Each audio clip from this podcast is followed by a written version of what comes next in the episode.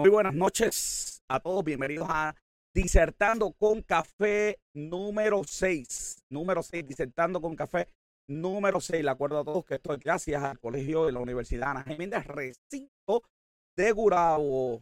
Gracias a, la colaboración con ellos, ya los estudiantes van a estar conectando y vamos a tener eh, ya próximamente a nuestro invitado. Así que te acompaño, que le des like, le des share, eh, le puedas, eh, comparte esto con tus amigos, que lo que vamos a estar hablando hoy es bien importante y tenemos el tiempo medido. Así que hoy el Coffee Talk del día merece, merece una, un programa especial. Así que nos vamos con el Coffee Talk de la noche.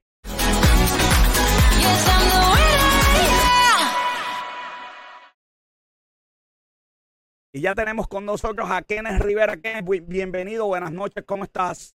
Buenas noches, José. Gracias a ti por la invitación y un saludo a todas las personas que nos están escuchando por los diferentes medios.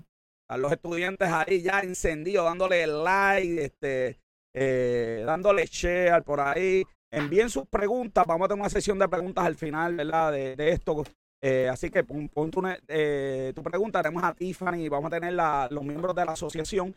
Antes de comenzar, quiero excusar al decano José Sosa, Juan Sosa, que tiene compromisos previos y cuando le dije, pues lamentablemente no está con nosotros, pero le envía un saludo y él, ¿verdad? Facilitó todo esto y le encanta que hagamos todo este tipo de, actividad. También a nuestra presidenta que está en YouTube, ella está ya administrando YouTube, a nuestra eh, presidenta de la Asociación de Contabilidad, Ariane. Así que si no estás en la asociación, apúntate, que vienen cosas muy interesantes. Voy de allá, ¿no, Kene? Kene, cuéntanos de tu carrera, cómo llegaste a, a, donde estás ahora mismo, este, eh, eh, ¿cuál, fue, ¿cuál fue el camino? fue un camino, fue un camino complicado. Yo yo empiezo a estudiar computadora, eh, yo entré a la universidad en el 83, que un montón de, tiempo ya suena a eso, ¿verdad? Muchos, muchos de los que no estaban yo no habían ni nacido. Y yo, para esa fecha, las computadoras era una cosa nueva, cuando todavía gente cogía Fortran, COBOL y RPG, que eran los lenguajes modernos en, aquel momento. Ninguno de los estudiantes tiene idea de lo que Ninguno de ellos. Y casualmente pues, me hago amigo de dos, dos muchachos que de hecho todavía no, nos vemos, ¿no? Hace, hace casi 40 años. y ellos están estudiando contabilidad. Y yo empiezo con clase de contabilidad con ellos por, por, para, por compartir con los panas. Y me gustó lo de la contabilidad, como que hasta lo más graciosito. Y, co, y tomo mi primera clase de impuestos, que era impuestos federales. Y esa clase me encantó. Dije, ya, rayo, qué chévere esta parte de los impuestos, que es raro, ¿ok? La gente no se sienta mal e-, era, era complicado eh, más o era, mira, federal, federal no ha variado tanto. Eh, federal era individuos, individuos federales, ese no ha cambiado tanto. Aquí es, es más complicado que lo que era cuando yo cogí la clase de Puerto Rico. Puerto Rico es un poquito más complicado que hace unos cuantos años. Y la clase. Puerto Rico? Puerto Rico sí. Puerto Rico individuos sí este, por todas estas cosas de, y incluso corporaciones de las deducciones que tienes que ponerle este, informativas, que tienes que poner algún tipo de validaciones. Eh, esa parte es un poquito más, más majadera que lo que era antes. Pues sigo cogiendo clases de contribuciones y me gusta mucho y ahí pues decido estudiar contabilidad de rebote. Acabo computadoras también, acabo programación y en toda mi vida me he ganado como 600 dólares en programación en 40 años, así que no me fue muy, muy lucrativa esa parte de la carrera. Y, yo desde más pequeñito, o sea, a mí siempre había pensado que iba a estudiar Derecho. Y sigo en la escuela de Derecho, también tomo todas las contribuciones que, que, había en ese momento, que tampoco eran muchas, solamente eran, tres contribuciones, este, Derecho Tributario, un seminario de Derecho Tributario y contribuciones internacionales, fueron las tres que, que tomé ahí. Y, y, ahí, pues, cuando me gradúo, pues empiezo a trabajar en una firma en Deloitte, una de las firmas de contabilidad, eh, pero para esa fecha, y, ya para los muchachos ahora es una cosa que, es normal, para esa fecha estaban empezando a, concentrarse, porque antes la gente trabajaba como que los dos departamentos, de autoridad e impuestos, y para esa fecha estaban buscando abogados para la división de contribuciones, y ya yo era abogado también, y me, me, me, reclutaron. Estuve 10 años allí y el resto es historia. Después estaba por mi cuenta en dos o tres, en dos o tres lugares, ahora mismo estamos en FPV Galíndez, allá a la orden en, en Río Piedra, Bueno, estaba, estaba viendo, el, salió el, el, ¿Cuál es la situación de contributiva de Puerto Rico actualmente? En, en cuestión de, qué tan difícil es, qué tan compleja es. Mira, el sistema contributivo de Puerto Rico es bastante complicado eh, por muchos cambios que ha tenido, o sea, lo cambian mucho y, frecuentemente, que eso no es tan bueno por la cuestión de certeza. Ahora, si tú miras los estudios que hablan del sistema contributivo de Puerto Rico, en la parte de complejidad no sale tan alto, pero eso es medio por, por una, una, trampita, porque nos comparan con otros países que tienen eh, estoy presentando aquí el índice del 2020 del Foro de Economía, donde en tasas son 160, 190. O sea que eh, en que más alto, peor, para que los estudiantes tengan idea. Que más, ¿verdad? que más está cerca de 190, peor, y aquí estamos en 160. Entonces, ese año fue la peor nota que sacamos. Y de hecho, nos vamos a morir con esa nota, José, porque ese estudio salió hace dos semanas que lo van a descontinuar que ese fue nuestro último, nuestro último ranking, fue 163. Ese el estudio de competitividad. Lo van a, no, no vuelve. No vuelve porque el año pasado unas personas hicieron unos señalamientos de que, de que como que parece que había medio un poquito de, truco en alguna gente de lo que reportaba. Y estamos en lo de la pandemia y eso, y el año pasado lo suspendieron, el año pasado no se hizo. Entonces este año lo vuelven a hacer y lo estaban anunciando con muchos bombos y platillos. De hecho, yo llené, a mí me enviaron la encuesta de Puerto Rico, yo la llené. Y, hace como tres semanas o cuatro me llegó un email, mire, este pasó otro revolú más, parece que acusaron a alguien de que hizo lo que no debía. Y acuérdate que estos eran dos firmas, esto era el World Bank con eh, PwC, con PricewaterhouseCoopers. Y oye, son dos firmas que eh, de mucha reputación, dos empresas de mucha reputación y no se van a, prestar, o sea, no es que ellos estuvieran haciendo trampas, sino tampoco quieren que los, ni siquiera que los, que los relacionen con eso. Así que imagino que los dos auspiciadores grandes se salieron y se quedó en el aire el informe, que de hecho a mí me gustaba mucho ese informe. Eh, y, acá, pero no, no vuelve más. Ese se quedó, así que nos quedamos con 163. Y le estaba diciendo que salió bastante bien en la parte de complejidad porque aquí no hay IBU. Los países que tienen IBU tienen que hacer más planillas y más informativas y cuando ellos cuentan el total de planillas aquí sale un poco menos porque aquí lo que hay es, eh, eh, perdóname, Aquí no hay IVA, en otros países hay IVA, que hay que hacer más planillas, impuesto de valor agregado. Aquí lo que tenemos un, un sales tax, que le llamamos el IVA, el, impuesto de ventas y uso, que tiene menos planilla. Ahora, nosotros salimos bien, bien, bien mal en tasa contributiva, o sea, aquí por cada dólar que una persona se gana, paga 64 centavos en contribuciones, y que es un número que no es, no o sea, eso no es presentable en sociedad. Y la otra cosa que salió bien mal, y, ese fue el, primer año que esa pregunta la hacían, es, una entidad que radica una planilla tiene que enmendar. Puerto Rico en la parte de enmiendas de planilla salió súper mal, salió que la persona tardaba más de un año en enmendar una planilla, eh, que fue una nota bien devastadora. Y esas son las dos notas que nos hicieron mucho daño. La de, ellos llaman eso post-filing index, que es como tú te, te, comportas el, eh, Hacienda, ¿no? la autoridad fiscal una vez tú enmiendas una planilla, eh. y la parte de la tasa.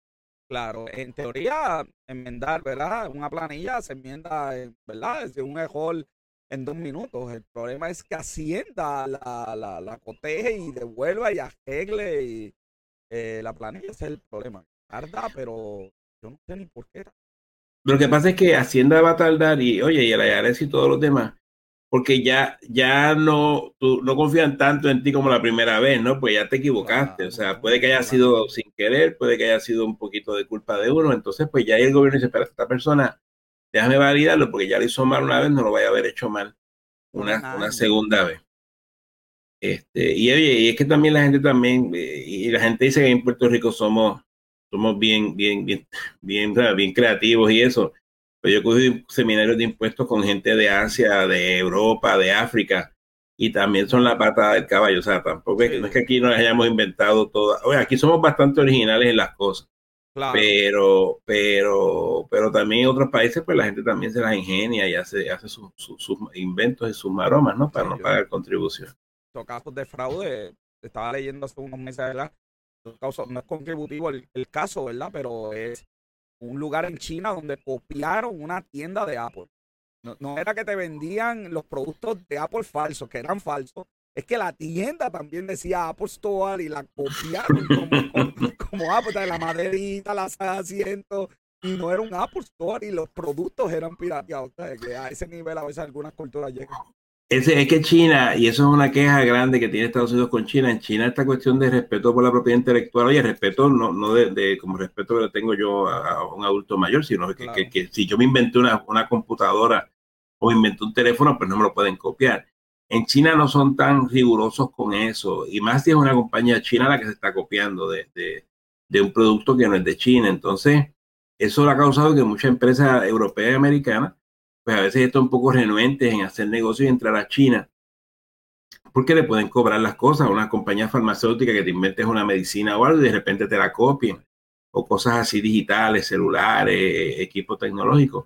Y por eso siempre han tenido mucha preocupación con China. Y si te acuerdas, el presidente Trump eh, tenía unas peleas eh, terribles con China. Toda la semana le decía impuestos, se va a poner tarifa, pero toda la semana eso se acabó, ¿verdad? Con el presidente Biden. Eh, o está en menos intensidad, ¿verdad? Este, yo, creo, que Biden es más, eh, no sé cómo llamarlo. Más diplomático, pero tú sabes que hay gente que dice que Trump estaba bien ahí, que, que Biden debió haber seguido con esa mano dura de Trump, este, pues, para darle contrarrestar las cosas que está haciendo China. Sí, especialmente, yo hablaba con los estudiantes hoy, por ejemplo, las películas. China tiene muchas restricciones en películas. Película que hable mal del gobierno de China, no entra a China. Eh, la película esta que está en, los cines, que yo siempre digo a los estudiantes, Chang-Chi y Los Diez Anillos, eh, no está teniendo problemas para entrar a, China, aunque ya cuatro semanas en primer lugar, porque China es bien riguroso en, su, en sus reglas y los estudiantes lo vieron en Avenger, como el Capitán América le quitaron el nombre de América, la copa era más negra, eh, porque el mercado porque el problema es que China es difícil, pero China son mil y pico de millones de, millones de habitantes, o sea que es un mercado. Yo quiero estar allí, eh, ver cómo, ¿verdad? Me las arreglo con las regulaciones de gobierno para poder entrar allí. Oye, hay dos mercados así bien grandes que son bien rigurosos. Eh, China, como tú bien dices, y el otro es India. India tiene muchas restricciones, no tanto, tienen también un poquito de cuestiones políticas y eso, tampoco les entusiasma mucho que tú eres mal el gobierno, pero también ellos tienen mucha eh, de índole moral, o sea, no les gusta que tú te estés dando, te estén dando besos en la pantalla y cosas de esas. Son bien, bien estrictos y rigurosos y, y, dice la gente que India, si se mantienen al paso que van India y China, India va a sobrepasar a China en población, creo que es en 10 o 15 años, que es una cosa bien, bien, bien impresionante, ¿no? Porque China siempre ha sido el país con más, con más población y aparentemente India está haciendo un repunte ahí que hay gente que dice que eso es tremendo, o sea, que eso es tremenda oportunidad, pues tienes más mano de obra, tienes más gente para, para trabajar. O sea, que bien interesante lo que está pasando entre China, e India. China acaba de, de, levantó ya, ¿verdad? Lo de, lo, lo, de la cantidad de hijos. Y China, eh, me parece que esta semana va a poner restricciones eh, severas a los abortos para aumentar la cantidad de personas por eso mismo. eso mismo, por eso, eh, eh, eh, no sabía lo de los abortos, pero sabía lo, primero que ya habían quitado eso, por mucho tiempo lo tuvieron, y parece que dijeron, espérate, espérate, que no queremos que, no, que nos pasen. oye, pero nada, y si tú vas a hacer películas, si tú vas a hacer celulares, y tú vas a hacer medicina, tú quieres entrar a China, tú quieres entrar a India, porque es un montón de gente, o sea, aunque es una cosa de una peseta, como tú dices, un billón de pesetas son pesetas en bruto, o sea, es un montón de pesetas, así que eh, eh, son unos mercados bien, bien atractivos para, para cosas así que, que se venden en volumen. Compañías como Apple eh, hicieron el, el Apple, el, iPhone SE, el pequeñito, barato para ese mercado exclusivo, para que la gente ¿verdad? pudiera tener así. es un sitio. ¿qué, ¿Qué le decimos a una persona que quiere montar un negocio en Puerto Rico? y nos pregunta por la situación, nos pregunta por la situación de tasa, ¿verdad? Porque por la política y social, bueno, pues está, pero eh, te llama y dice, yo tengo que montar un negocio allí de donas, eh, que hay que hacer, este, que Mira, aquí, aquí hay tres áreas que son bien, bien, bien retantes, ¿no? Para una persona que está montando un negocio. Eh, una es la cuestión de la energía, y esta semana, pues, un poco más que, que lo usual. la cuestión de los permisos es bastante burocrático y bastante, coge bastante tiempo. Y la tercera cosa es la cuestión contributiva. O sea, aquí el sistema contributivo como ya hablamos ahorita, a pesar de que no sale con tan mala nota, un sistema contributivo bien complicado, bien complejo. Eh, ¿Cómo te vas a registrar? ¿Con quién te vas a registrar? Hay muchos países que te registras en un solo sitio y ya. Aquí tú, por ejemplo, tienes que registrarte con Hacienda para pagar eh, contribución sobre ingresos. También te registras con Hacienda para pagar el impuesto de ventaja y uso. también te registras con Hacienda para pagar el impuesto de nómina. Entonces ya tienes ahí tres cosas diferentes que se radican con Hacienda, pues no es la misma planilla. Tienes el Fondo del Seguro del Estado, tienes el Departamento del Trabajo que tiene tres radicaciones, desempleo, incapacidad y choferín. tienes que registrarte con el municipio para pagar patente municipal, arbitrio de construcción si vas a construir en el municipio, y finalmente con el CRIM para pagar contribuciones sobre la propiedad mueble que haces una planilla e inmueble que esa te la, te la tasa el CRIM. O sea, cuando tú vienes, Estado también por ahí.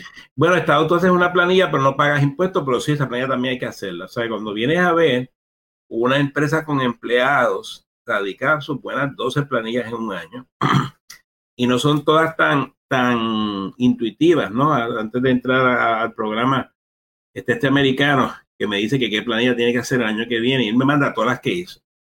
Y, y él de las, que de las planillas que él me envió, que él hizo, está la que él me está preguntando si la tiene que hacer. Digo, mire, usted ya la hizo, está ahí. no, no está ahí. Si está ahí, o sea, él, él la hizo la planilla, él no se acuerda que la hizo lo que no sé si la radicó o no, ese es el, debate que tenía y mañana lo, terminaré.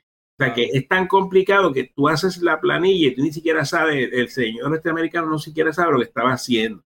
Entonces, este, oye, esa no debe ser la aspiración, la aspiración debe ser que sea fácil, que tú tengas que hacer pocas planillas y te acuerdes que, ah, mira, sí, yo hice esta planilla, pero tienes que hacer en un año 60, 70 planillas, pues se te va a olvidar.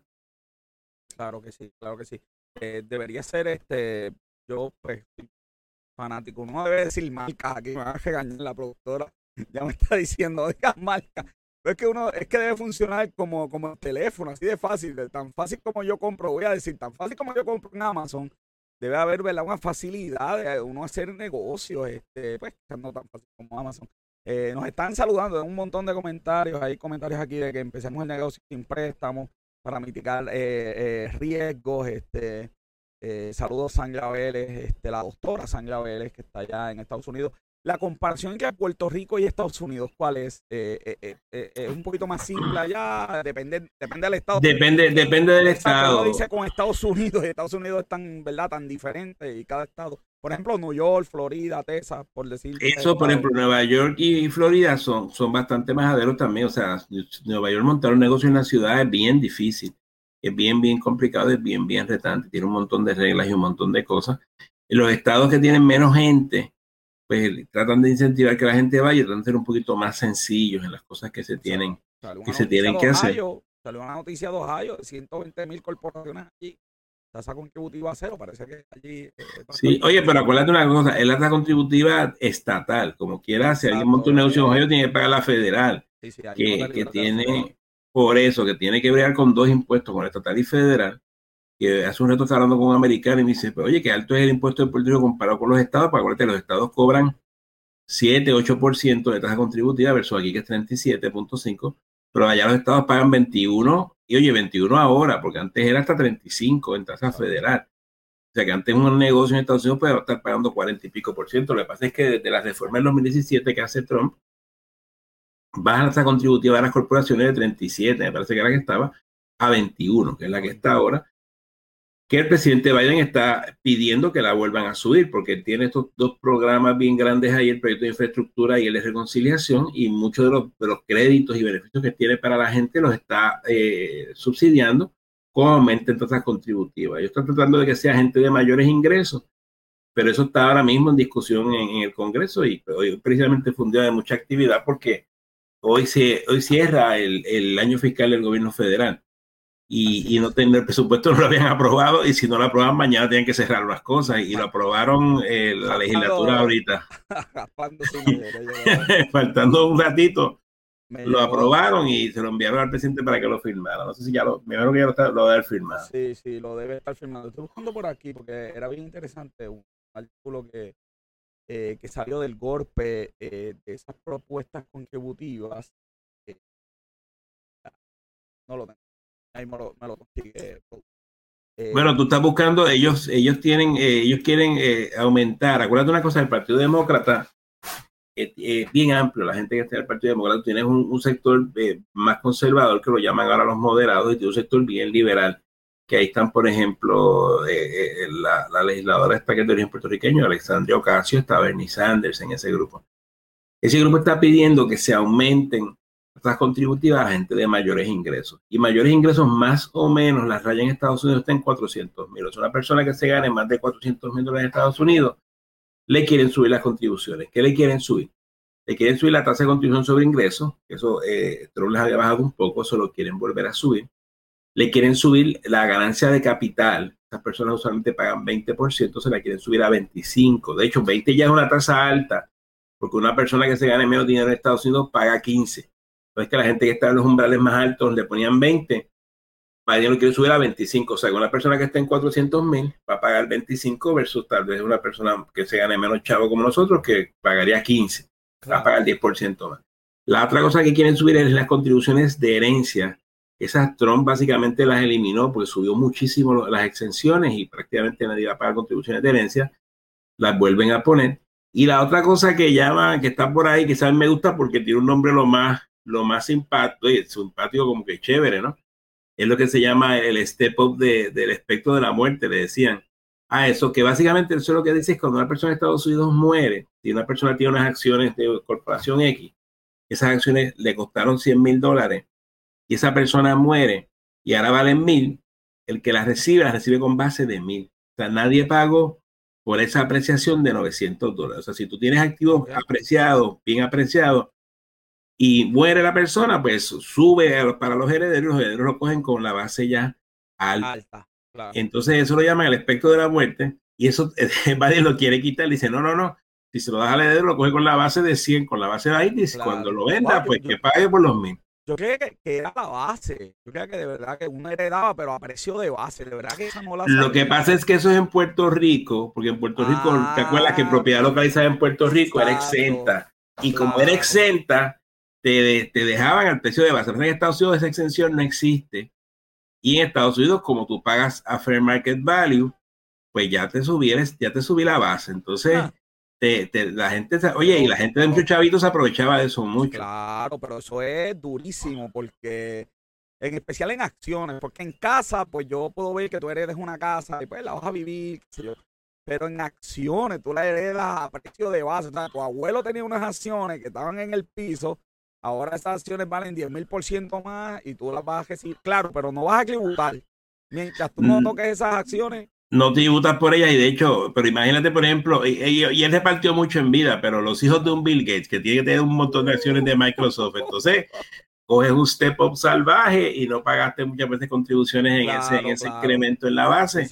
y, y, oye, pues, eh, oye, y te digo Microsoft es un caso bien dramático, pero igual habrá un montón de corporaciones en Estados Unidos que han aumentado mucho de valor, o sea, no a ese nivel de Microsoft. O, Los estudiantes van a decir el profesor está enfermo porque saben que yo no soy, el profesor de Taser no es fanático de los Taser. Eh, este, este, pero ese me gusta, pero ese me gusta, tengo que aceptarlo, tengo que aceptarlo. Ya la producción me consiguió, gracias a Dios, este, eh, eh, esta noticia que salió, creo que hoy salió en el Wall Street Journal. Entonces, aquí no, lo que nos hablan es que eh, eh, yo sé que no se ve, pero eh, déjame poner si lo podemos poner aquí un poquito más eh, el zoom, bendito. básicamente lo que, está, lo que está diciendo la noticia, y, esto es en vivo, gente, todo lo cojo ahí de sorpresa y se la tiro, este, es que algunos, algunos contribuciones van a, darle más duro a los negocios privados que a las empresas públicas, ¿verdad? Lo que conocemos como Apple, Microsoft de, de bolsa de valores. Entonces, pues esto, ¿verdad? Un, es un punto interesante para que, es un punto interesante para, para ver, ¿verdad? Y analizar eh, eh, eh, lo que dice la noticia de hoy de Wall Street Journal, este, este, después de, de, verdad, este, te la comparto, pero, pero ese punto interesante porque hay que tener ¿verdad? mucho cuidado cuando, cuando, este, cuando tocamos el sistema. Oye, que mucho, ¿por qué a Puerto Rico le encanta esa palabra tanto de reforma contributiva? Oye, yo no sé, porque desde el 75, que mucha gente que está por ahí no había nacido, o sea, estamos hablando de que hace 50 años estamos haciendo reforma contributiva cada dos o tres años hacemos, hacemos una reforma contributiva. Aquí probablemente el cambio más, más dramático que se hizo el sistema contributivo fue en 2011. Ahí era el gobernador era eh, Fortuño, que hacen la ley 1, que es la que está ahora. Ahí cambiaron mucho el sistema contributivo. Este, eso probablemente fue la, la, la, única reforma. Oye, no puedo argumentar que buena o mala, pero cambió mucho, mucho. Porque, por ejemplo, la ley vieja de Puerto Rico, la del 54 de Constitución sobre Ingresos, y esa tuvimos 40 años hasta el 94. Y que cuando eh, Pedro Rosselló es gobernador, él la cambia. El papá, sí, Pedro Rosselló hace la ley 120, que era el código nuevo. Este, estamos en historia medieval. Y luego en el 2011, eh, eh, Fortuño vota aquella ley, o sea, la, la derogan, ¿no? Y ponen la que está vigente, que es la ley 1 de, del 2011, que es el Código de Rentas Internas para un Nuevo Puerto Rico, es el nombre de esa ley. Y, es la que está vigente al día de hoy. Y le han hecho varios, varios cambios, pero todavía todo el mundo está aspirando a la reforma contributiva, o sea, tan reciente como hace un mes estábamos en la convención del Colegio de Contadores Públicos Autorizados y está el gobernador, y él anuncia que va a ser la reforma contributiva eh, este año finalmente, así que vamos a ver qué pasa, qué pasa con eso. Me asombró que las elecciones de eso no sabe, oye, vamos a pasar con ficha, pero no, no vamos a pasar con ficha. El gobernador este pues, me sorprendió y, va a crear la verdad hacer una reforma contributiva. Y, y, bueno, la, la, pregunta que yo tengo con eso es porque, ¿cómo le decimos a alguien que quiere, que, te dice, oye, yo quiero ir a Puerto Rico de hoy a cinco años, ¿qué, me espera? ¿cómo le podemos dar continuidad a un negocio si no sabemos eh, eh, contributivamente, por ejemplo, ¿qué va a pasar? Mira, eso, eso, yo estaba en, un, foro hablando con unos legisladores, entonces alguien le critica a los legisladores, estaba el presidente del Senado, el presidente de la Cámara, hace como un mes y medio también, que dice, oye, pero es que ustedes no han sido la mejor legislatura porque no han hecho tantas leyes. Entonces, aquí nosotros tenemos la mala costumbre, incluso nosotros, la gente, que nosotros equiparamos que la legislación es buena si es mucha. Y, realmente más legislación, son más restricciones, más reglas, más complejidad a los sistemas, a todos, ¿no? No solo al contributivo, sino a todas las cosas. Y de hecho yo conozco a un señor que tiene esta teoría que dice, mira, vamos a tirar una raya, ya las leyes que son, son las que son. Si usted hace una ley, usted hace la ley que usted quiera, pero tiene que derogar otra. Yo conozco a ese señor, digo, yo lo he escuchado también. Yo lo he escuchado por la radio diciendo que esa regla tiene que. Suma una y quita una. Yo creo que eso viene. Yo hablaba con los estudiantes hoy de eso, oye, qué casualidad.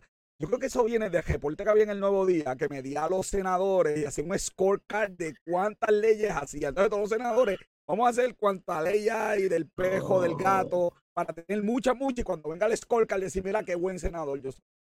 No, pues yo estaba en el foro y dije, mire, es que realmente uno no debe comparar, o sea, uno no debe, eh, no comparar, evaluar a un legislador por cuántas leyes firmó. La calidad. es la calidad, es como los peloteros. Yo digo, mira, eh, ¿quién es el mejor pelotero que José? Porque fue a batear 60 veces. Y dice, pero, pero ¿qué batió? Ah, no batió nada ninguna. Bueno, pues entonces a lo mejor José fue cuatro veces y de las cuatro veces dos batió. Pues, pues es mejor dos de cuatro que cero de 60. Entonces, pues, lo que tú dices, 60 leyes de poner nombre a puentes, escuelas, este. Pues mira. Ahora tenemos una junta de control fiscal, pero, pero antes yo veía mucha ley. Eh, yo le llamo, nos van a cancelar. Yo le llamo la ley, sí, que nos van a cancelar con esto que voy a decir, que no sé qué nombre. Yo le llamo leyes del Día de las Madres.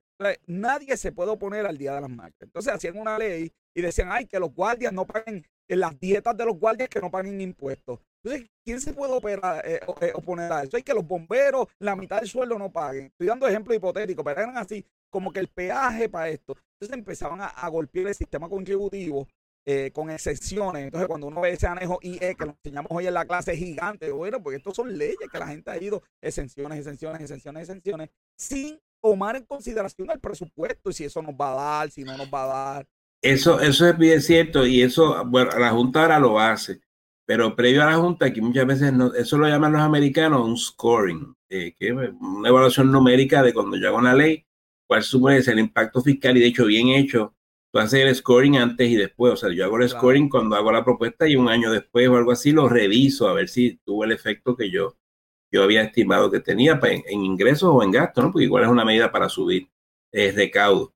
Eh, eso aquí no se hacía eh, formalmente, con mucha, con, mucha, este, digo seriedad, como que profesionalmente, ¿no? Ahora la Junta lo hace y Hacienda está un poquito más, más sofisticado, no lo está haciendo. Y yo conozco unos economistas en Hacienda que hace unos cuantos años ya lo están haciendo.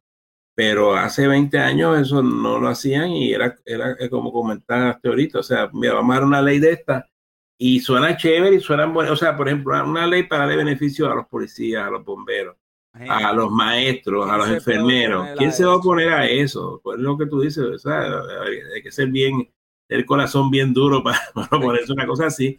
Pero otra vez, por eso, pero, pero no, no es cuestión de que la persona no se lo merezca, es cuestión de si tenemos los recursos para, para, para, pagar eso, ¿no? Todo, yo, todo el mundo quiere un Lamborghini, el problema, digo, en el caso mío yo quiero un Tesla, este, estoy aspirando a que alguno de mis estudiantes lo logre, llegue a donde tiene que llegar y vamos a añadir eso.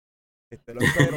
Esto está en la lista, esto está en la lista. Esto está en la lista pero no, hay que pagar eso. Entonces, no, si no tenemos, ¿verdad? Este, si no tenemos mucha hambre de la costa y bolsillo de hot dog, entonces pues no podemos hacer, hacer, este, hacer más nada, ¿verdad?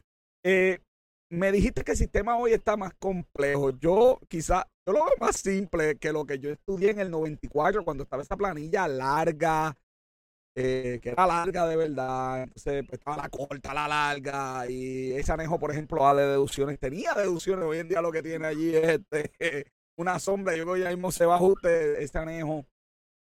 Sí, tiene 6 o 7, eso, esa parte es verdad, esa parte ellos, y eso fue en el 2011, en el 2011 ellos, ellos quitan muchas de las deducciones, eh, muchas de cuidado de hijos, de, de, este, de escuela, adultos mayores, la renta, que eran 500 pesos de renta, molinos de viento, aquí había una deducción de molinos de viento. había un montón de cosas, los 1200 pesos de intereses. de molinos de viento. es que de hecho, ah, y, esa deducción yo nunca lo usé en mi vida, nunca. No, si no. No, no, no. Ningún cliente mío parece que le preocupaba tanto el ambiente. Ninguno compró un molino cuando, cuando se podían deducir. yo tengo un estudiante que me llamó a ver y me dijo, mire, profe, ¿qué hago? Tengo una transacción eh, de una operación en un hospital y acaban de caer, este, el, la persona va a pagar con un caballo. Eh, así fue en un hospital eh, reconocido, no voy a, ese sí que no voy a decir el nombre, pero eso pasó en la vida que y es un caballo. Y después me contó que es que el dueño le gustan los caballos, aprovecha. Ah, bueno, pues por lo menos no fue tan, no fue tan, no fue tan malo. Eh, ok, eh, lo que está, por, la línea que voy es que, eh, por ejemplo, a nivel federal, que las planillas son, ¿verdad?, bien complejas, eh, pero hay un, un, tipo de contribuyente que su planilla es simple, lo que yo llamo el, el contribuyente callellano. Yo vivo en Calle. Entonces aquí las planillas son, pues, pues la hipoteca, la casa y nos fuimos. Este, eh, tú sabes, una W2 con la hipoteca. Y usualmente esa el 90% de las playas van a ser así. Ahora podemos quizás añadir un anejo M por ahí, tú por cuenta propia. Pero usualmente es eso. Llegará el momento a los TurboTax que yo retrataré mi W2 y esa planilla se sola. Bueno, lo que pasa es que ni siquiera tienes que hacer eso técnicamente porque Hacienda, una persona que lo que tenga son intereses, eh, eh, una, salario que está en una W2. Digamos que tenga intereses de, de, hipoteca que también se reportan, pues las, entidades financieras reportan los, los intereses hipotecarios. Y que tenga dos nenes, que ya tú reportaste un año y el nene, pues si lo reportaste y no pasó nada y no es mayor de edad, pues yo sabes la, edad del nene porque tú pones la fecha de nacimiento. Pues si el nene tenía un año el año pasado, pues este año va a tener dos. Este, claro, tenía 25 años pasados, pues ya este año tiene 26, pues a lo mejor ya no es dependiente. Pero si una planilla así, eh, la aspiración, por lo menos la mi aspiración, es lo que se llama planilla pre, prepoblada. En inglés usan prepopulated, es el término que usan.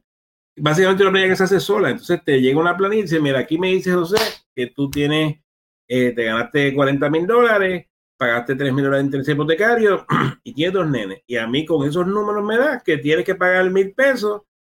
Tú pagaste ya 900, pues me debes 100 pesos. Si estás de acuerdo, mándame los 100 pesos y me firma la planilla prehecha. Yo aspiro que eso sea así. Eso no puede ser para todo el mundo. Porque una persona que tenga a veces dos trabajos, una persona que sea cuenta propista, por ejemplo, yo, yo estoy en una firma de CPA, yo soy socio de, de FPU. Pues yo recibo salario de FPU, pero también yo recibo la participación de la sociedad. Ya eso es más sofisticado y más complicado. Y yo doy coaching de CPA y el coaching de CPA me pagan por, como contratista, como cuenta propista. Pues en ese caso mío, pues yo estoy fuera del sistema. Mira, mira, yo voy a tener que seguir haciendo planilla.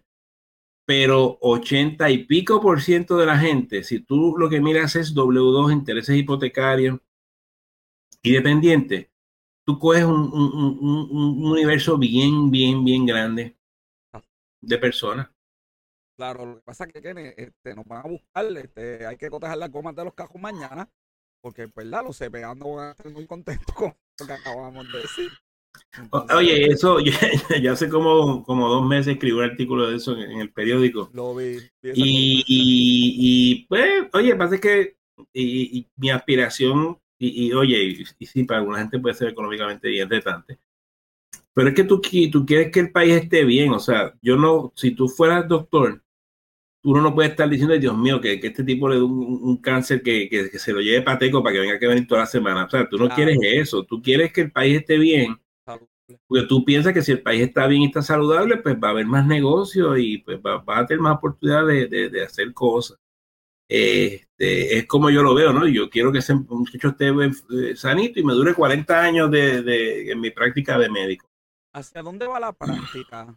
Cuando digo hacia dónde va la práctica es, yo creo que, no voy a mencionar software, pero estuve en una reunión esta semana con una compañía de software y me parece que su software es increíblemente sencillo eh, de utilizar.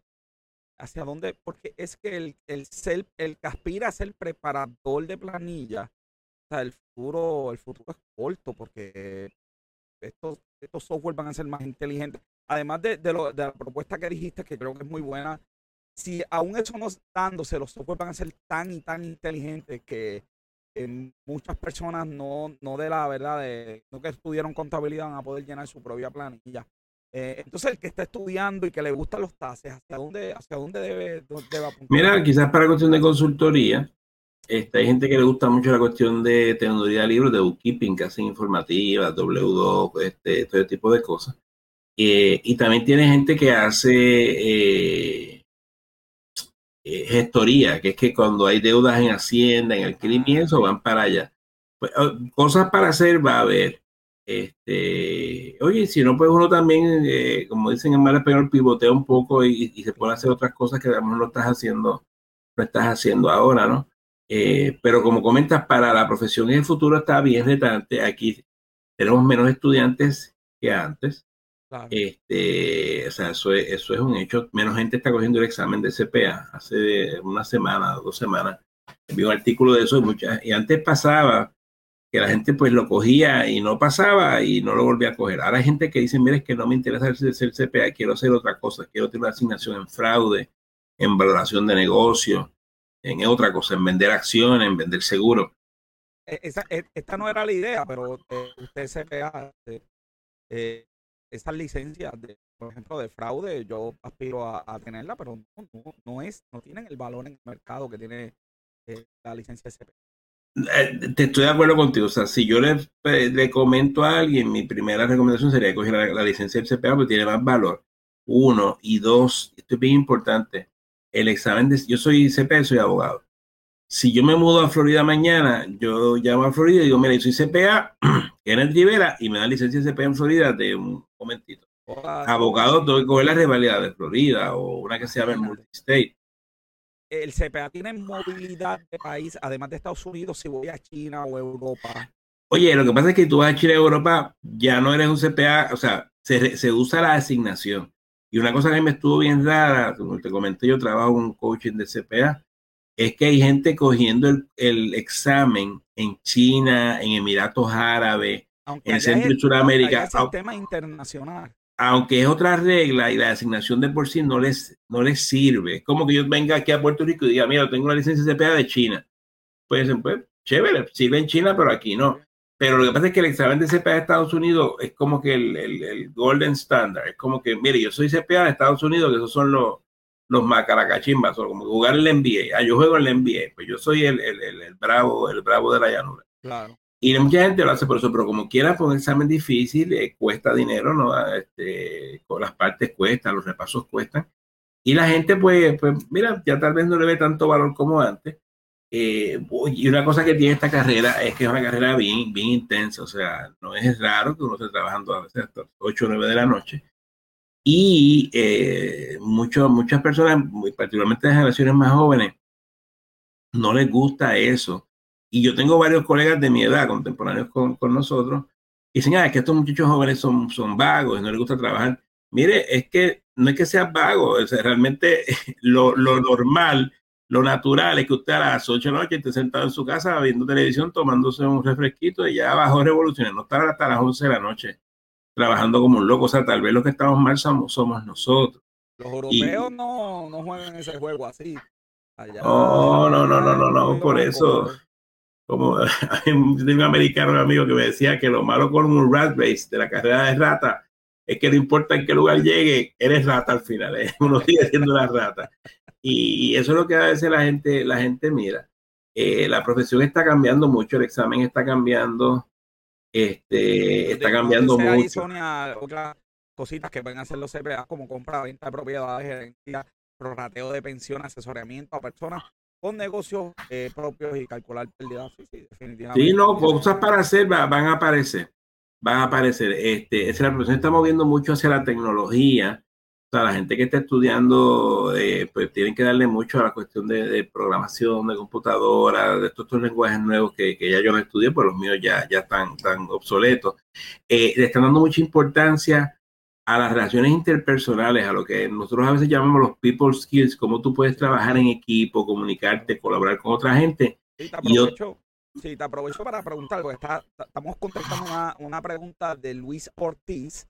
Nos pregunta, estoy actualmente en mi tercer año de bachillerato de, eh, en, en ACO, en contabilidad. ¿Qué conocimientos, skill o herramientas recomiendas a un estudiante tener para ser competitivo y o tener unas cualidades atractivas en el mercado de Puerto Rico? Pues mira, básicamente son tres. Tienes que tener la cuestión tecnológica, que ya te la dije, la cuestión de relaciones interpersonales, de que te puedes trabajar y colaborar con personas, con, otro, con, otra, con otra gente de tu equipo, y la otra, capacidad de presentaciones. Este, en inglés y en español, ¿verdad? En todo, sí, oye, y comunicación, tal, que puedas escribir cosas y que puedas escribirlas rápido, y eso es como correr bicicleta, es un skill, eso es, tienes que hacerlo mucho para, para que te salga, igual, igual que las presentaciones. Eh, eh, hace unos cuantos años, hace como 30 años, no sé si la han vuelto a hacer, hicieron una encuesta de que la gente que, le, que la cosa que más miedo le daba. Y la cosa que más miedo le daba a la gente era hablar en público, era uno. Y dos era morirse. Entonces, yo decía, bueno, o sea, que la gente que va a un funeral prefiere ser el muerto antes del que despide al muerto. Eh, ¿Sabes? Que es contrasentido. Eh, entonces yo, mire, yo prefiero ser el que despida al muerto. Claro, claro. Así que, pues, mire, para eso hablar en público este, es una destreza. Hace una semana ya pueden buscar en la página de negocio con café, entrevistamos al personal, personas de Toastmaster que, que ayudan a, ¿verdad? a presentar en público eh, para, ¿verdad? para que uno vaya eh, desarrollando. A uno le da miedo estas cosas, pero pues hay que este, oye, a pesar del miedo, no es que uno no le dé miedo, es que uno lo hace a pesar de que le dé miedo. Yo cuando, ah, tengo hermano. Tú estás jugando pelotadura, Jay Fonseca te llama para salir en el programa, este, este tenía una pregunta ya casi al final, pero como adelanté, este, ¿cómo hiciste para llegar ahí, para tener columna? Eh, ¿cómo, Oye, es un poco, es un poco de fuerza, carga y disposición.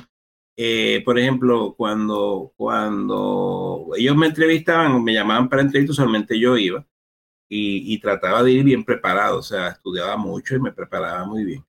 Entonces, pues llega un momento que, ellos le ven cierto valor a la aportación de uno.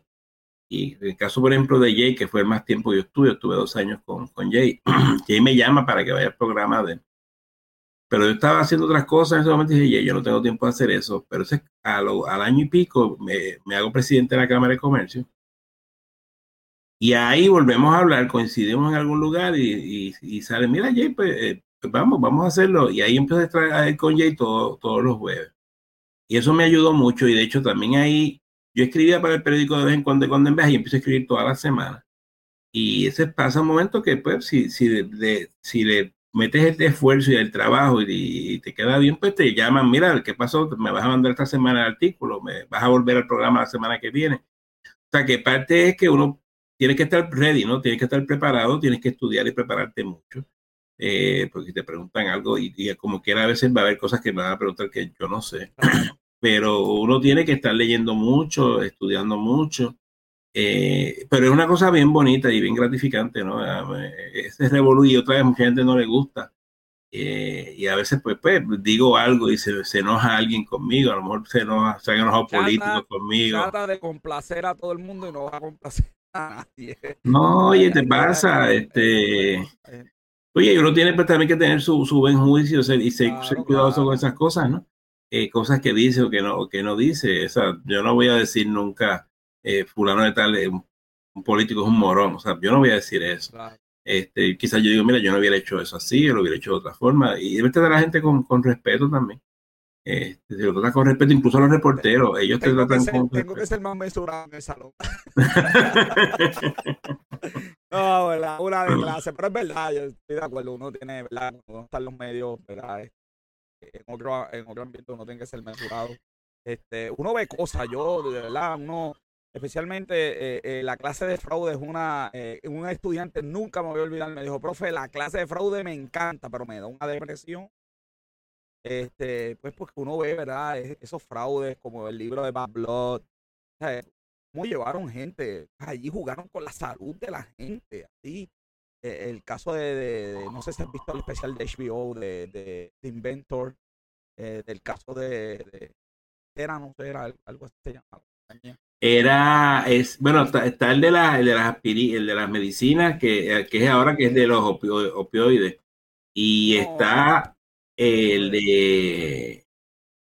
Pero ese es Bad Blood. Exacto, este es el libro Bad Blood, sí, es el, caso de, de, Elizabeth Holmes.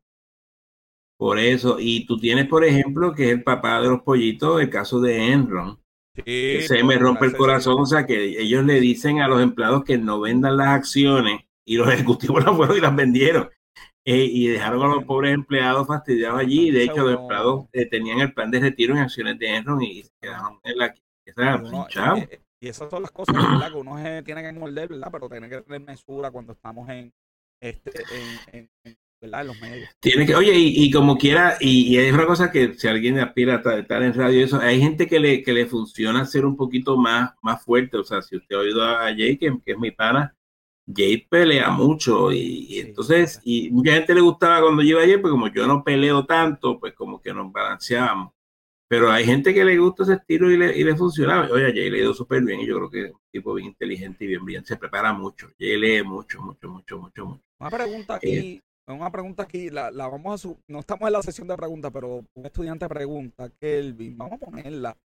Eh, wow, yo no, si tiene algún conocimiento, me gustaría conocer su opinión eh, de la portada de la revista de Economy sobre la madriguera del conejo, como para qué me salió eso, porque yo no me acuerdo. ¿Esa es la portada de esta semana? Esa es la portada de esta semana, a buscarla aquí. No, no lo, déjame estamos, ver. Estamos en vivo, pero, pero este...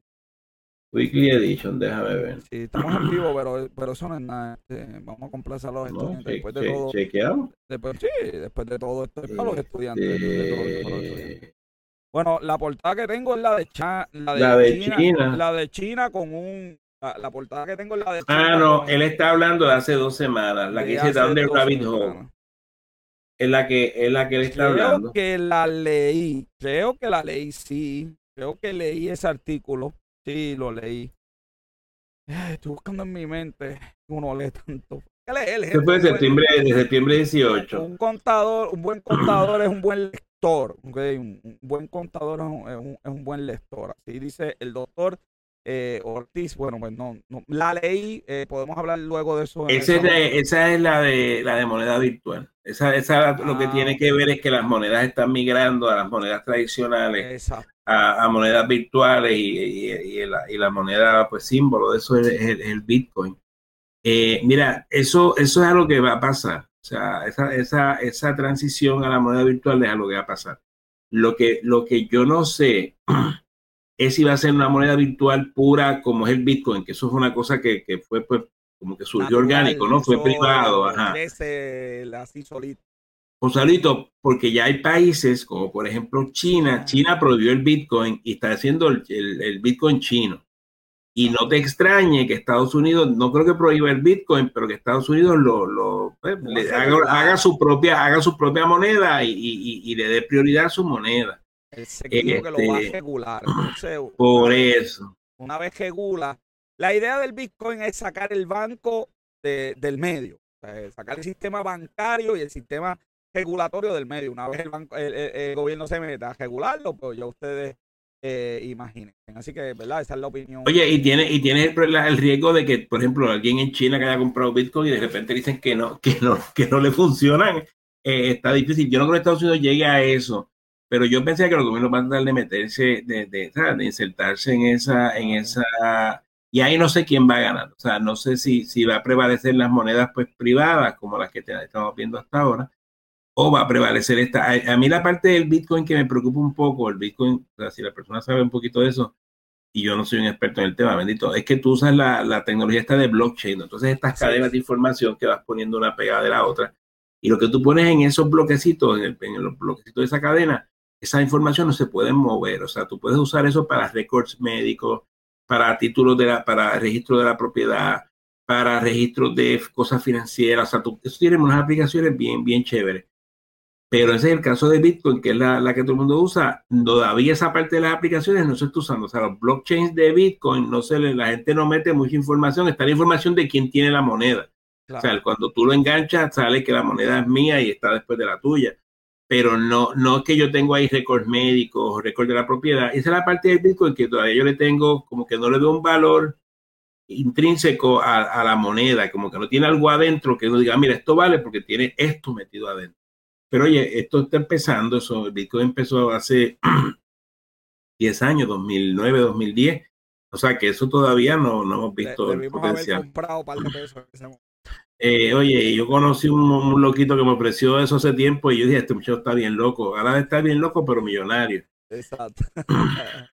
Ah, estamos cambiando en vivo por la página también de la Escuela de Negocios, eh, Turismo y Emprendimiento, pero yo tengo que hacer esta pregunta. ¿Qué tiene que cambiar la universidad para en el área de, contribuciones y de, y de, qué entiendes que debe cambiar para yo meterme en el juego este, para, cambiar. Tú quieres, tú quieres que, que nos tome el programa ahora, ahora, ya tú quieres. Vamos a despedirnos por si, por si acaso. Estamos en el servidor de negocios con café. Este, Mira, te digo, hace un par de semanas estaba en una reunión con, no, no con esta universidad, con otra, y dije algo allí casi me botan de la, de la reunión Mira, en el caso de contabilidad, el grueso de los estudiantes, probablemente 60-70% de los estudiantes, van a trabajar en contribuciones o en auditoría. Y, yo doy clase en otra universidad y en la que yo doy clase dan dos clases de contribuciones y una clase de auditoría. Entonces, tú tienes una persona que estuvo cinco años estudiando, cogió tres clases de lo que va a hacer toda su vida, que es auditoría contribuciones, y, ese pues cogió cuatro humanidades y cuatro, y a mí me encanta humanidades, me encanta leer y me gusta saber esas cosas, pero cuatro humanidades, cuatro administraciones, que no es de lo que tú vas a trabajar. Entonces, pues yo le dije a la gente, mira, ustedes tienen que dar más clases de contribución y más clases de auditoría. Entonces me dicen, no, pero es que las electivas la gente no le, no le gustan. El digo, no es que no son electivas, es que tú tienes que decirle, mire, no, no, usted para si va a contabilidad tiene que tener, que sí, tres contribuciones y tres auditorías. Eh, por decir algo. Entonces, la otra cosa que tiene que hacer la universidad, y es que la universidad se tiene que, insertar y tiene que, conectarse con el sector privado. Tú, tu universidad tiene que ser sector privado. Mira, sector privado, que tú quieres que los muchachos sepan? Ah, yo quiero que sepan de moneda virtual. Yo quiero que sepan de seguro. Yo quiero que sepan de manufactura, de, de cadena de suministro, de supply chain. Entonces, pues la universidad hay de decir, pues espérate, déjame este, cambiar mi enfoque de mis clases para eso. Y de hecho, una cosa que hacen muchos en Estados Unidos, y aquí yo no he visto a nadie que lo haga, es que tú llames, tú llamas a mi oficina, por decir algo, y me dices, mira, ¿de qué te gustaría a ti que los muchachos de mi de contabilidad supieran? Y yo digo, mira, pues me gustaría que supieran de impuestos de herencia, por decir algo. Ah, claro. Y yo digo, pues mira, vamos a hacer algo. Pues mi firma, FPV, yo voy a poner tantos chavos, yo voy a traer el cocoroco, el cangrimán de, de, eso, lo voy a traer para que dé un curso corto de dos semanas en la universidad. Y yo voy a mandar cinco personas de mi oficina. Y todos los estudiantes que tú quieras meter, tú metes a los estudiantes por un curso de la universidad. Y de repente la universidad tiene gratis un, un recurso de calibre mundial eh, que que, que, te da atractivo y la gente va a salir con esa preparación que le da más valor al estudiante. Pues ese tipo de, de cosas, ese tipo de alianzas, ese tipo de comunicación con el sector privado, tiene que ocurrir. Eh, y debe ocurrir que con, con, con, con consecuencias, con resultados, Porque esta idea yo te estoy diciendo, yo la llevo años diciéndolo en otros sitios y no lo han hecho. ¿Y de qué vale que yo lo diga si no lo hacen? Este, y ese tipo de cosas, pues, que, la gente que se gradúe de la escuela salga con las destrezas. Eso te comenté que hace falta que tengan más destrezas en computadora, en comunicaciones, en, presentaciones. Pues, pues todo ese tipo de cosas, pues se, debe, se debe, pues, oye, que el estudiante coja un clase para salir a buscar, a conseguir trabajo en lo que estudió. Porque está bien triste que tú hayas estudiado contabilidad y no consigas trabajo después en contabilidad porque pues... Claro, claro, porque tienen los skills incorrectos. Yo creo que, yo creo que hay que hacerlo, yo creo que hay que hablarlo. Yo creo, yo creo que hay que hablarlo, como digo yo en el salón, se puede hablar, se tiene que hablar, se tiene que hablar este, eh, eh, los temas. Tengo por aquí una pregunta bien interesante, oye, aquí este, oye, nos llevan de norte a sur y de es que tengo un breaking news, by the way, breaking news, eh, tenemos un breaking news ahora mismo sucediendo y pues esto es una entrevista especial, pero verdad, tenemos breaking news.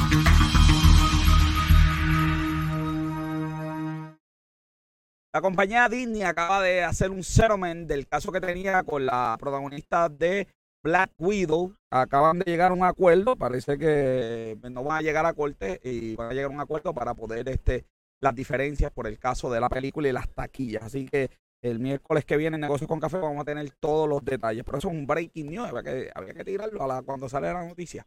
Eh, nos están preguntando aquí de hablaron sobre aumentos salario en Puerto Rico, el impacto contributivo individual, el aumento y lo que resulta en el efecto neto. Ya, eh, tú más preguntas ahí. Este, sí, Lizaira, Lizaira, muchos saludos. Te tiró, oye, la apreciamos mucho. Y eso que es amiga, que es amiga mía. Gracias a Dios que es amiga, nos tiró ahí. Mm, mira, no, de ella tienes razón. O sea, cuando yo a la gente le aumento los salarios, una consecuencia natural de eso que van a pagar más contribuciones por ese pedazo del salario. Lo que pasa es que los, en los próximos años, Lisa, van a estar bien fluidos porque además del aumento del salario, por ahí viene el aumento al ingreso, eh, al crédito por ingresos de vengado, lo que llaman Earning Income Credit.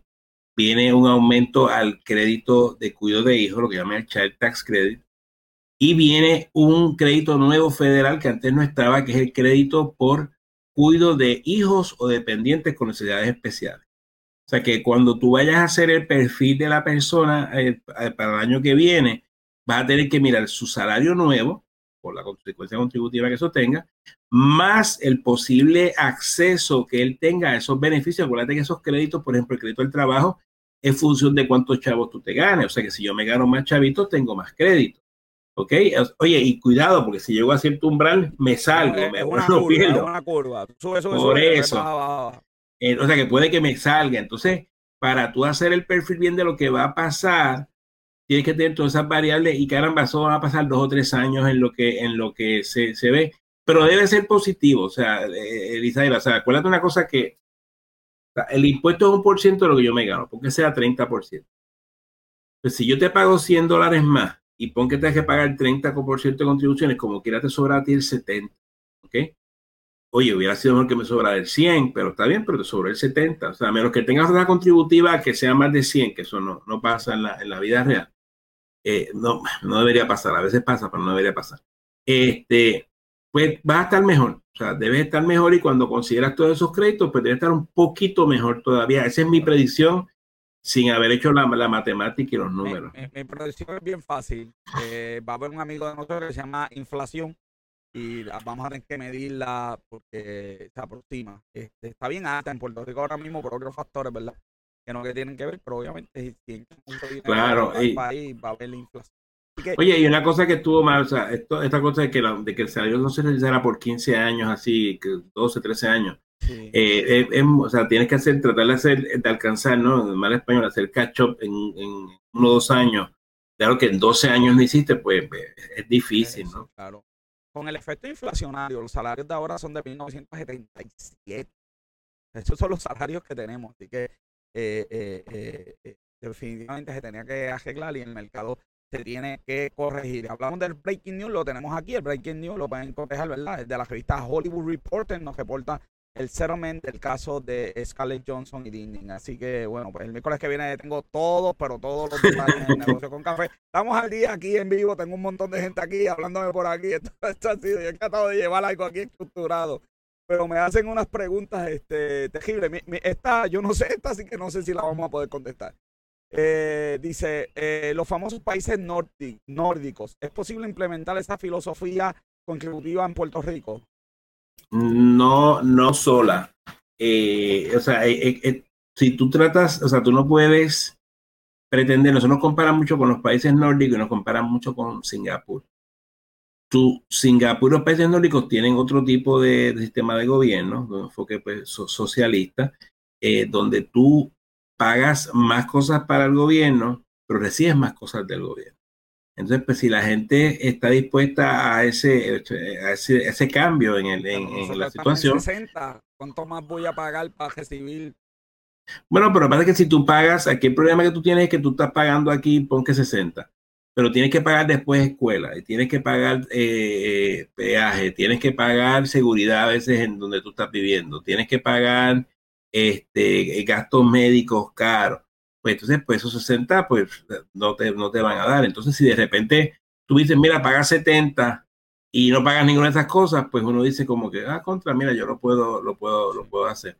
O sea, que tú, tú, tú, pero tú tratar de sacar un pedacito nada más de los países nórdicos y decir, voy a traerme este pedacito para acá, pues no siempre va a ser tan, tan fácil. Igual Singapur, nos comparan mucho con Singapur, Singapur se parece mucho a Puerto Rico en el tamaño, la cantidad de gente que tiene, es una islita también, pero Singapur tiene un sistema político eh, este, donde pues el, el, primer ministro básicamente pues tiene un montón más de poderes de lo que tiene en, Estados Unidos. Por eso, oye, ahí, ahí te acuerdas, hace unos cuantos años unos muchachos americanos fueron y creo que fue que pintaron un graffiti y le, hicieron caning, que, que cogieron un látigo de madera y le, metieron un latigazo. Este, y, entonces, y de hecho, el, primer ministro que, que, que, llevó a Singapur a, donde está, Lee Kuan Yew, eh, tiene un libro interesante, tiene dos libros, tiene un libro como 600 páginas que, hay que estar bravo, yo no lo he acabado todavía, pero tiene uno de preguntas y respuestas que le hacen en unas entrevistas y en una contestación muy interesante que dice que lo que él hizo en Singapur, a él no lo hubiera salido en Estados Unidos. Él dice, mira que Estados Unidos como no tengo tanto poder, eso a mí no me sale. Entonces, a veces hay gente que me dice, ah, vamos a hacer esto de Singapur en Puerto Rico. Y dice, bueno, es que no puedes traerte un pedacito solo, tienes que traerte todo, todo, el bloque. O sea, tienes que estar dispuesto a, a, recibir un, un azote en la plaza por escupirle la carretera y bueno, pues y eso. Y, entonces eh, eh, me dijeron que eso era una de las reglas allí, en una conferencia que una vez fui. Y, y, y, entonces pues nos traemos eso y, y ¿verdad? Y los beneficios. Oye, y con las cosas buenas y malas, porque Licoyi aparentemente fue, fue un primer ministro, o sea, un señor benévolo, ¿no? Este no, un señor malo. Pero igual te toca a uno que no es tan buena gente y, tampoco tú quieres una persona pues, un poquito más agresiva con tanto poder. O sea, que, que, te pedir todas esas cosas. No es tan fácil analizar. una pregunta. Ya son las 8 de la noche, ya estamos haciendo rapot, así que si tienen preguntas de verdad las pueden ir haciendo. Estamos ya aquí.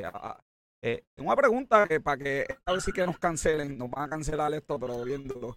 Este, así que voy a bajar el video rápido.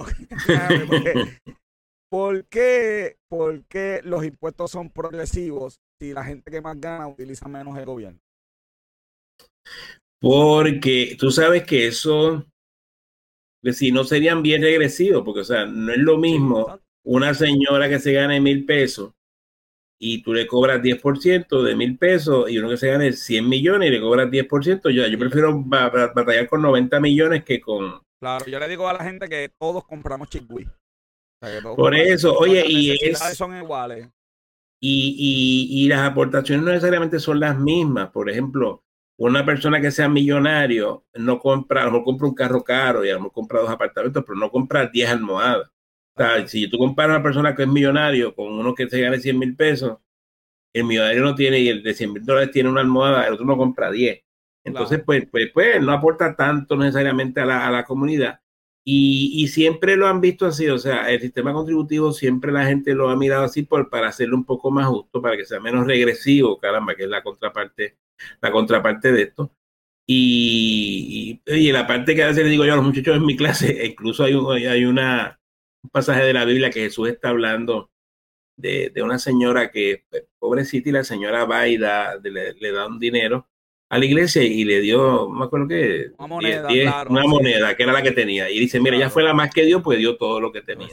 Entonces, pues, pues, ¿A qué le dio de lo que, le sobra? Pero aún en la Biblia, ahora sí que nos van a cancelar, pero aún en la Biblia el diezmo es regresivo, es un tax. El diezmo, el diezmo es regresivo. Yo he comprado libros, no soy creyente, voy a la iglesia, ¿verdad? Con mucha regularidad. No puedo hablar de esto allí porque imagínense, este, es un tema bien picante. He comprado libros, estoy buscando a alguien que me explique los regresivos. Alguien me dijo una vez que lo que pasa es que los sistemas económicos eran iguales, una teoría ahí, pero ni modo. Eh, está, está complicado esa, así que yo le dije a los estudiantes que me consiga la, la respuesta, me va unos puntos de bono. Los estudiantes me han conseguido respuesta que es como por qué se llama la lo que es la depreciación en intangibles, que se llama amortización. ¿Por qué esa palabra un estudiante me consiguió, me hizo esa asignación? Tiene que ver con la raíz de la palabra que significa extinguirse, porque los intangibles se extinguen de esa se extinguen. Eh, eh, otro me consiguió porque los contadores usan la visera verde. las fotos de contadores antiguas los contadores siempre tienen una viserita verde. Así que quizá un estudiante, de hecho, que es para ampliar, la luz de esos tiempos. Oye, hay, un libro que tiene todas cosas de contadores, que el nombre es rarísimo, se llama El, sexo de los hipopótamos, el nombre del libro, no sé por qué se llama así.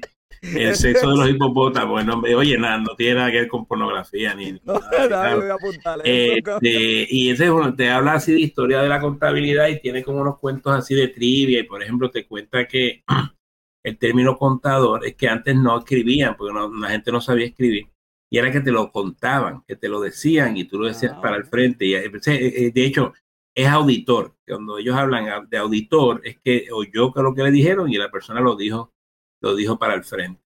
Cuando sacan el término auditor, tiene un montón de cositas así de trivia, lo más, lo más interesante del libro.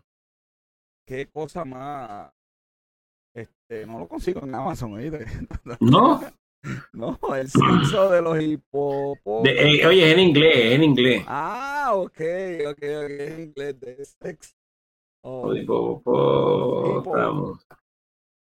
Mira, déjame este decirte, mira, mira, o sea, llegó, llegó, apareció. Que tiene una, una muñequita de un hipopotamito ahí, ¿verdad? Sí, sí, ya lo, ya, ya lo tengo. Vamos a presentarlo, vamos a presentarlo aquí para que la gente. que la gente no te vayan a bloquear por culpa mía ahora, no, pero. Fíjate eso, fíjate, sí, ya, ya, sí. Míralo ahí. Vamos, míralo ahí, vamos ahí. Eh, eh a rayo, 186 pesos al cover. Yo no, yo compré como en 15 pesos. Mira, compro en paperback. Si lo va a comprar, no lo compré al cover. Este tiene que ser una versión antigua, ¿ok? Así que tenemos aquí este de YouTube. Oye, qué interesante está. Lo voy a comprar, lo voy a comprar. este está increíble. Kene, ¿cómo es un día tuyo? ¿Cómo es un día tuyo normal? Porque miren, este Kene tiene dos columnas. Escribe en el vocero esporádicamente. Eh, eh, en el nuevo día escribe todos los domingos. Está eh, en jugando pelotadura. Está con Jay de vez en cuando, de cuando en vez. Eh, y la radio, entonces lo llaman como un día, como un día tuyo normal. Yo, yo no, yo no, usualmente no sé. O sea, hay cosas que yo sé que tengo que sacar para un día. Por ejemplo, la, columna del periódico la tengo total de mandar el jueves. Esta vez pedí un día adicional, pero la estaba escribiendo. pero, el jueves que envías la columna. Yo le envío jueves que es un peligro. Porque... Qué malo, porque a veces dices algo, entonces pasa la noticia sí, entonces la columna es... La de esta semana es del presupuesto federal y esta semana hablé con la gente del periódico y dije, mira, denme un día más porque eso es esta noche que yo me entero si lo firman o no lo firman, que finalmente lo firmaron. Este, pues hay cosas que yo sé que tengo que sacar un día, hay días que tengo clases o cosas así. Y oye, y, yo, yo, trabajo, o sea, tengo unos clientes que tengo que atender, o sea que, pero pues uno trae unas cosas como unos bloquecitos que digo, mira, este día tengo que hacer estas tres cosas o estas cuatro cosas. Un libro, eh, es un libro, leíste ese no, El de, bueno, está el de First Thing First, el de, el de Kobe, el de que te vas planificando y poniendo las cositas por ahí. Atomic Habit. Ah, ese sabes que lo compré ese libro lo compré hace dos semanas, lo tengo en el cuarto para leerlo. Lo tengo en la, cama de noche hace dos semanas que lo compré porque lo este, fui a Estados Unidos la semana pasada. Lo había visto por ahí en Amazon, pero no lo había ojeado y me puso a ojearlo en la tienda y dije, oye, este libro está lo más chévere y lo compré. Qué bien. Así es un día, ¿a qué hora empieza tu día normalmente? Yo trato de levantarme todos los días a las 5, tratando de caminar ahora por las mañanas para por lo menos dedicarle un chiquito de, de, de, cariñito al cuerpo. Eh, y trato de acostarme muy tarde, me acuesto 10, 11, ya, ya, ya estoy recogiendo. Así que, y un lector, eh, eh, y un lector, le decía yo a los estudiantes, un lector de hoy, eh, lee, lo interesante que es que, ¿verdad? Tú estás a un nivel profesional, yo le decía a los estudiantes que tú eres el influencer de los CPA. yo, sí, yo hablo con los CPA y dice, déjame ver qué queda escrito, qué tu hija ha enviado. Eh, porque te, te, te has ganado una buena reputación, la has construido, esto no cayó del cielo, este, eh, te lo mereces, pero podemos ver a Kenneth con los selfies, podemos verlo eh, comiendo, eh, podemos ver su colección inmensa de camisas de contabilidad o con mensajes, este, po- podemos ver un Kenneth en las redes a veces que habla de cómics, o sea, que yo le digo a los estudiantes que tú puedes tener una vida balanceada, se puede, se puede un Kenneth de familia, eh, eh, y eso es tan importante porque a veces pensamos que es trabajo, trabajo, hay que trabajar, hay que leer, hay que levantarnos, ¿verdad? Temprano, pero podemos tener este eh, una, una vida eh, balanceada. Es parte de la aspiración. Oye, y la cosa que estoy haciendo que, que la encuentro bien bonita los domingos, estoy tratando de, yo desayunaba mucho con mi familia los domingos y siempre íbamos a los mismos tres o cuatro sitios. Y ahora estamos tratando de buscar restaurantitos así en la isla, de que mira, un sitio nuevo bonito y, y cosas bien bonitas. La gente mira, aventúrese y, y apoya a las pymes. Las pymes también necesitan que, que- que las apoyemos. Hace poco aquí cerraron El cine Rubén.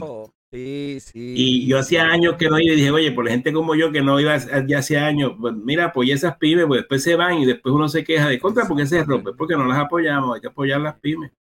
Claro que sí, claro que sí. Te esperamos en calle, tenemos la llave de la ciudad. para- Ah, mira, pues mira, buena, buena sugerencia, qué hay en calle este- para este domingo. Eh, Vamos para calle para domingo. desayunar, almorzar, Desayunar, desayunar. desayunar en calle. Ah, Blue Coffee, Ah. Blue Coffee es muy bueno. Eh, Blue. Blue Coffee and Wine. Tengo que dejar si está abierto los domingos. Si no, te voy a enviar, yo te voy a enviar un sitio. Después me manda las recomendaciones Sí, y, te, y, sí, te, y te damos el agradecimiento allí en público cuando sí, lleguemos. Claro, claro que sí, lo que sí. Yo no sé si Blue está abierto los domingos, pero cotejo, hay otro, hay un café, hay unos cafés. Ah, espérate, que me está llegando, me están escribiendo. Ahora aparecieron los, los expertos en calle. Empezó a quitar todo el mundo.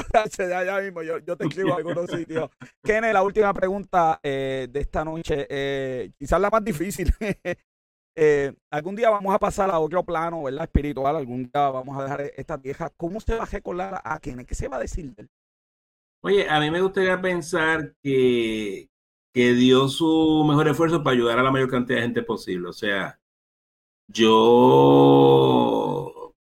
Y, y, oye, uno se busca a veces, como te digo, problemas o- o, pues, se cansa, se mete en más cosas, qué sé yo. Eh, Hoy mismo, y no, y no, y no, y no, no me estoy quejando ni nada de eso. Pues yo podría estar viendo televisión hace un ratito ya con mi esposa desde las 5 de la tarde, pero alguien que me pida ayuda, yo lo puedo ayudar, mire, ayudó a la gente, hizo, hizo su mejor esfuerzo de ayudar a la gente.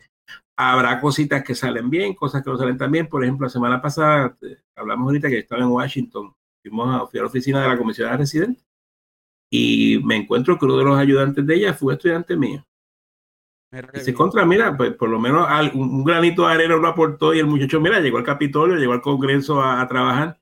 Este, eh, de hecho, dos estudiantes me encontré. Me encontré uno en Prafa y uno en, en, en, en la oficina de la comisionada. Claro. Y, y tú dices, mira, pues por lo menos uno está dejando un poquito, está dejando el país un poquito mejor de lo que estaba cuando uno llegó. Puede ser la aspiración, tratar de ayudar, de que el país mejore un poco. Oye, si mejora mucho, mejor. Claro. Pero tratar de, de, de, de, ayudar a los demás, yo creo que eso debe ser la aspiración. Y, si nos y- ayudáramos más, si nos ayudara, ayudar. En negocio con café tenemos ¿verdad? una sección donde ayudamos a las pymes, esa gente que está vendiendo tiendas, esa gente que está montando su negocio. Eh, un caso de Trevor Coffee, para algún día que quieras ir a las Marías a desayunar.